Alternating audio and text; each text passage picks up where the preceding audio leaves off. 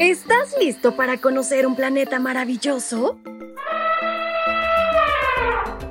A través del devocional para menores y adolescentes, aprenderemos de cosas interesantes creadas especialmente para ti y para mí.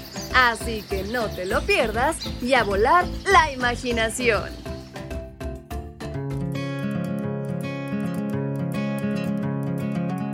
¿Te gustan las mascotas?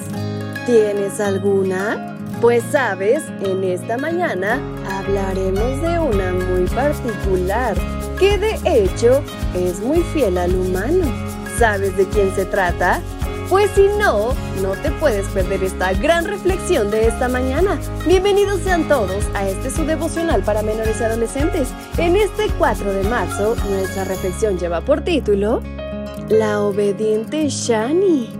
Y el versículo que nos acompaña lo podemos localizar en el libro Primera de Corintios capítulo 10, versículo 13. Y pueden ustedes confiar en Dios, que no los dejará sufrir pruebas más duras de lo que puedan soportar. Dios les dará también la manera de salir de ella, para que puedan soportarla. El padre de Jolene tenía un perro llamado Shani. Era un perro muy inteligente y bien educado, que había sido entrenado para no pisar el césped que tenían en la entrada de casa.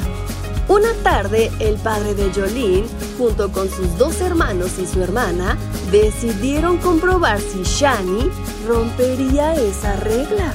Para ello, todos se pusieron en el césped y llamaron al perro. Shani caminó muy despacio por los escalones que llevaban al césped y lo hizo aún más lentamente cuando extendió una pata. Ese fue el paso uno. Con mucho cuidado, estiró la segunda. Paso dos. Temblando, puso otra pata para completar el tercer paso. ¡Vamos, Shani, vamos! ¡Tú puedes hacerlo! le gritaron los niños. Shani empezó a temblar y a gemir. Los niños seguían llamándola y animándola para que diese el cuarto paso que la llevaría al césped.